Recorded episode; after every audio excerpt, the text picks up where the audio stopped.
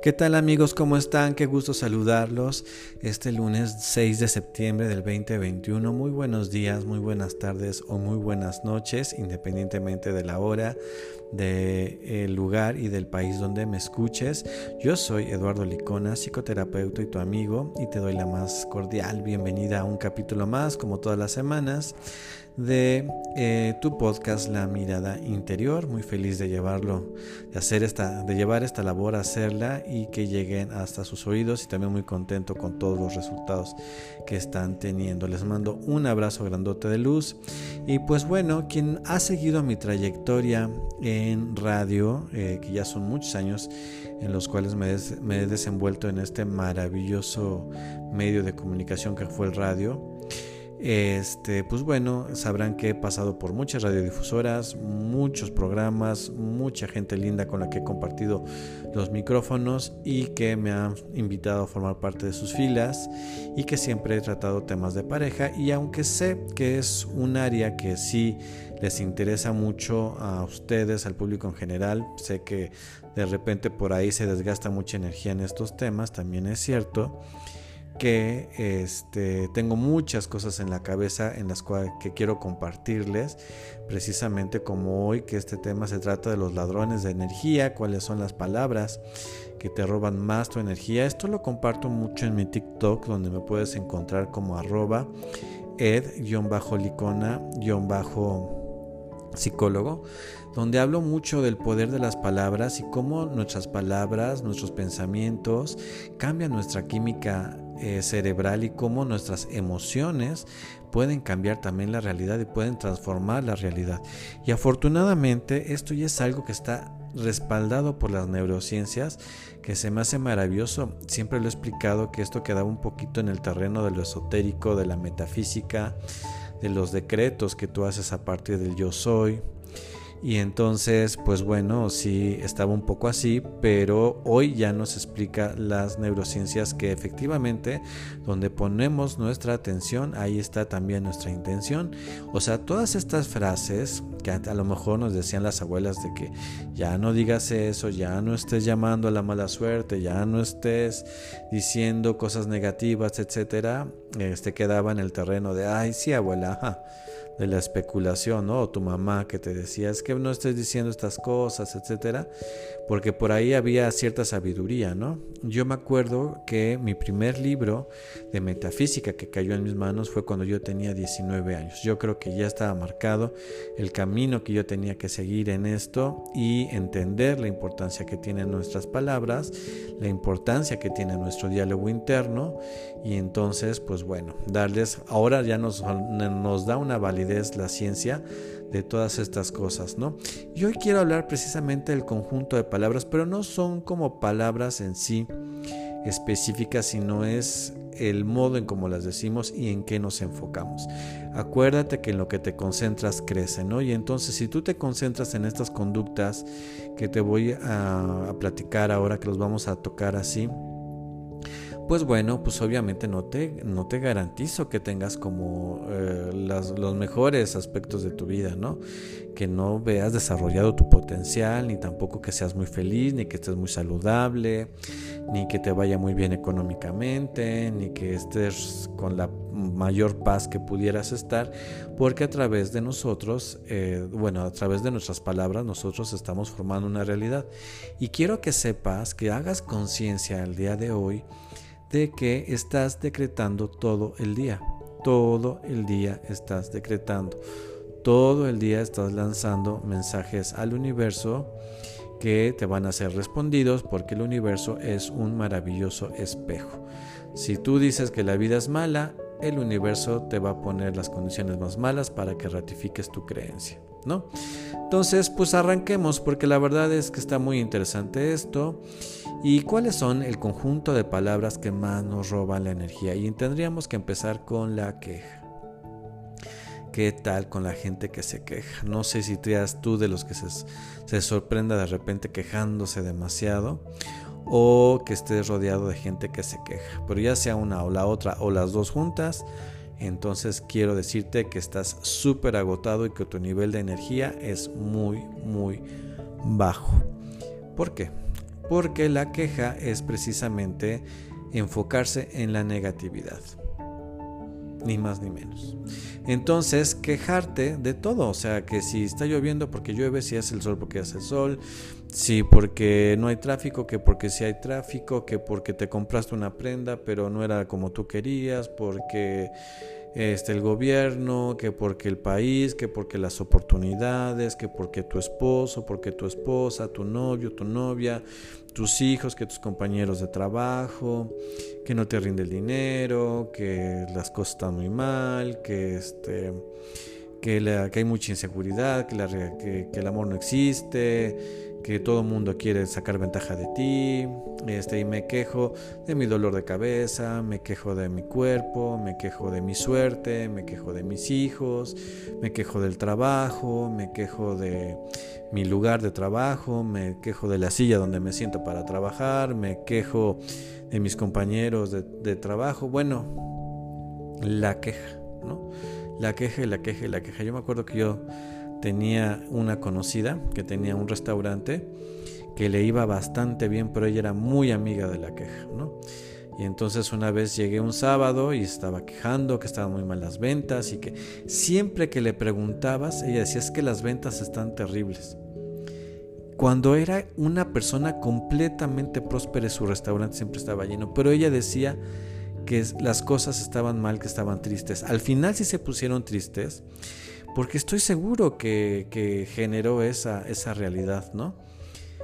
Y la verdad que era muy cansado, o sea, eh, de rodearte de, gente que se queja es terrible cuando no tienes, por ejemplo, una preparación, o sea, una preparación como para estar este, escuchando quejas y, y saber que, pues bueno, es una energía negativa, pero que no te tiene que tocar, ¿no? Entonces, para las personas que se están quejando, es muy agotador para ellos, muy agotador para ellos mismos, pero es muy agotador para las, para las personas que los rodean. Y aquí viene el qué pasa con la queja, pues que precisamente, como dice esta frase, en lo que te concentras crece, vas a ver cómo aquello de que te quejas va a crecer y a crecer y a crecer en tu vida.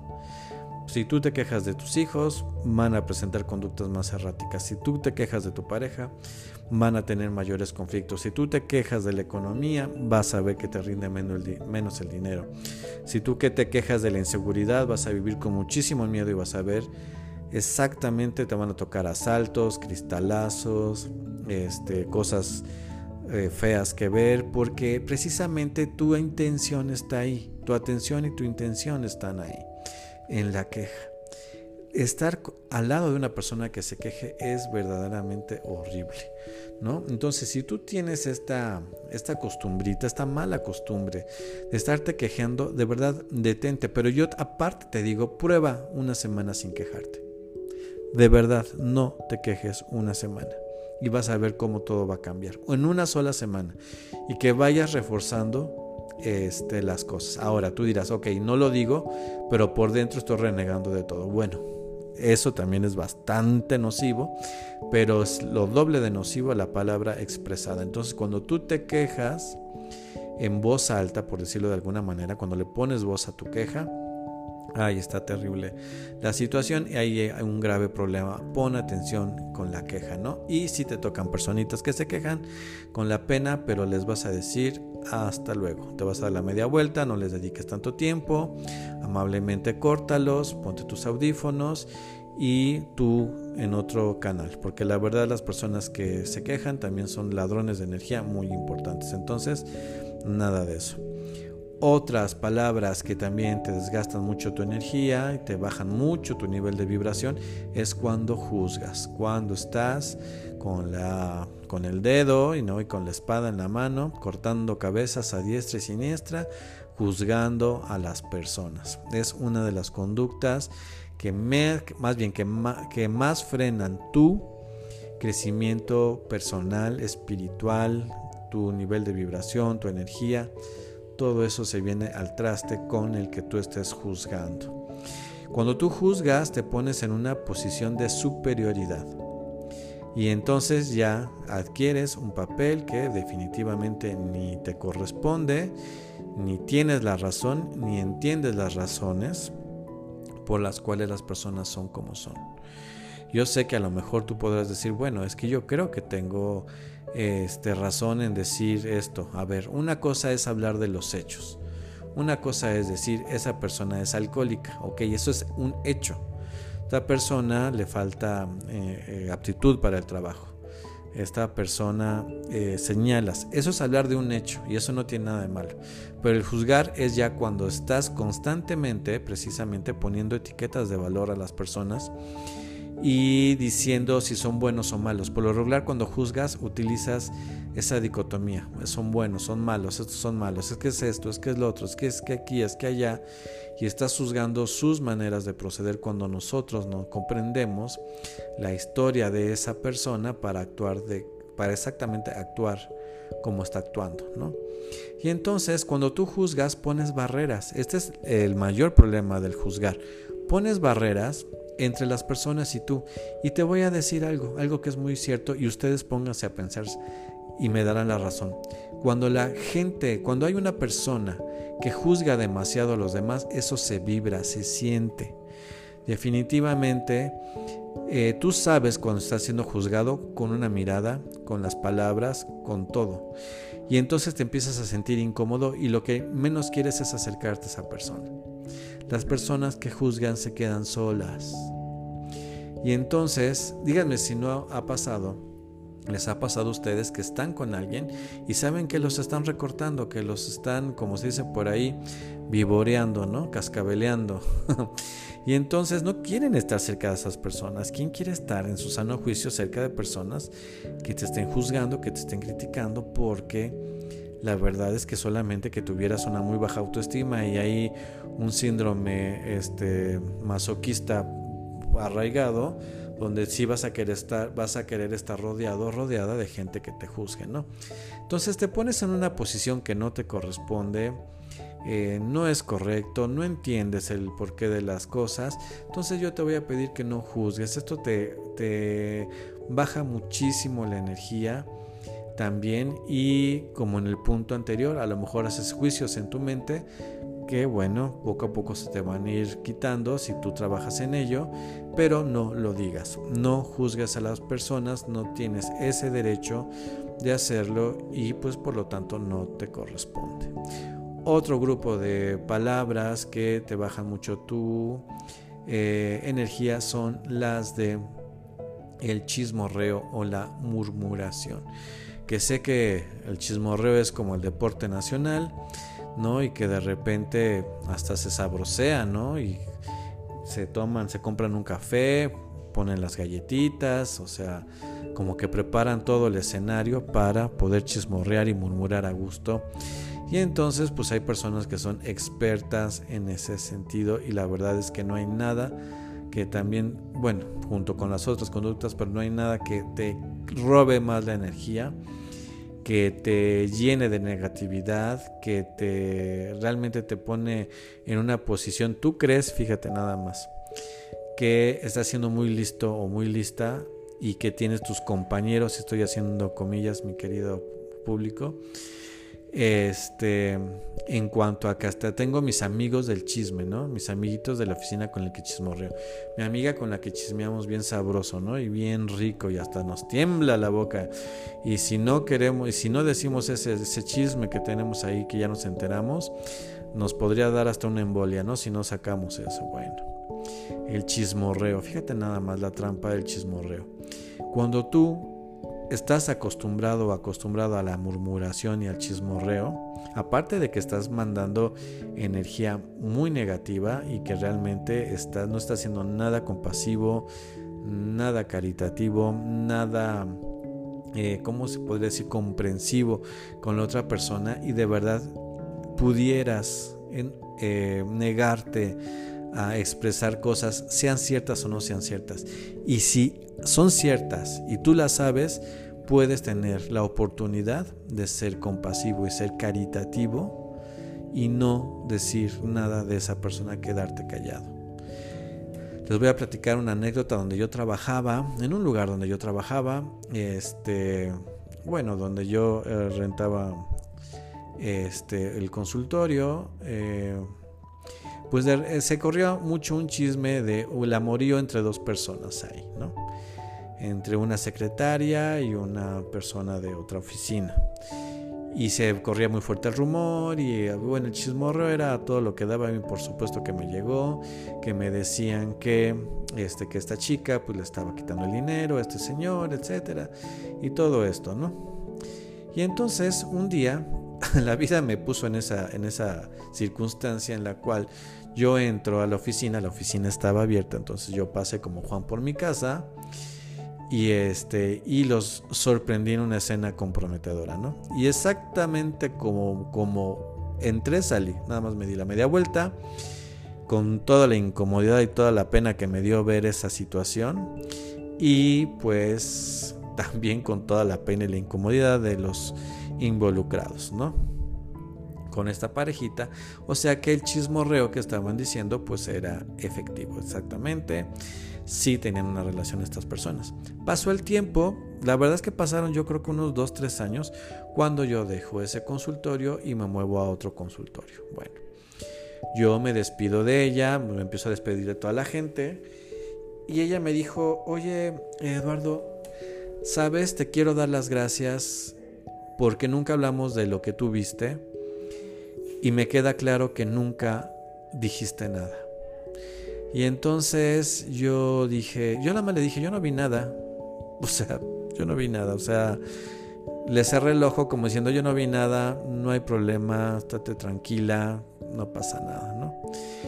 Y a ella le dejé, por ejemplo, unos, o sea, le dejé mis datos por si los pacientes llegaban a buscarme directamente ahí, que les pudiera decir en dónde estaba. Y efectivamente así fue. Ella, que era mi vecina, estaba eh, al pendiente de que llegara la gente a buscarme y entonces pues ella les daba información.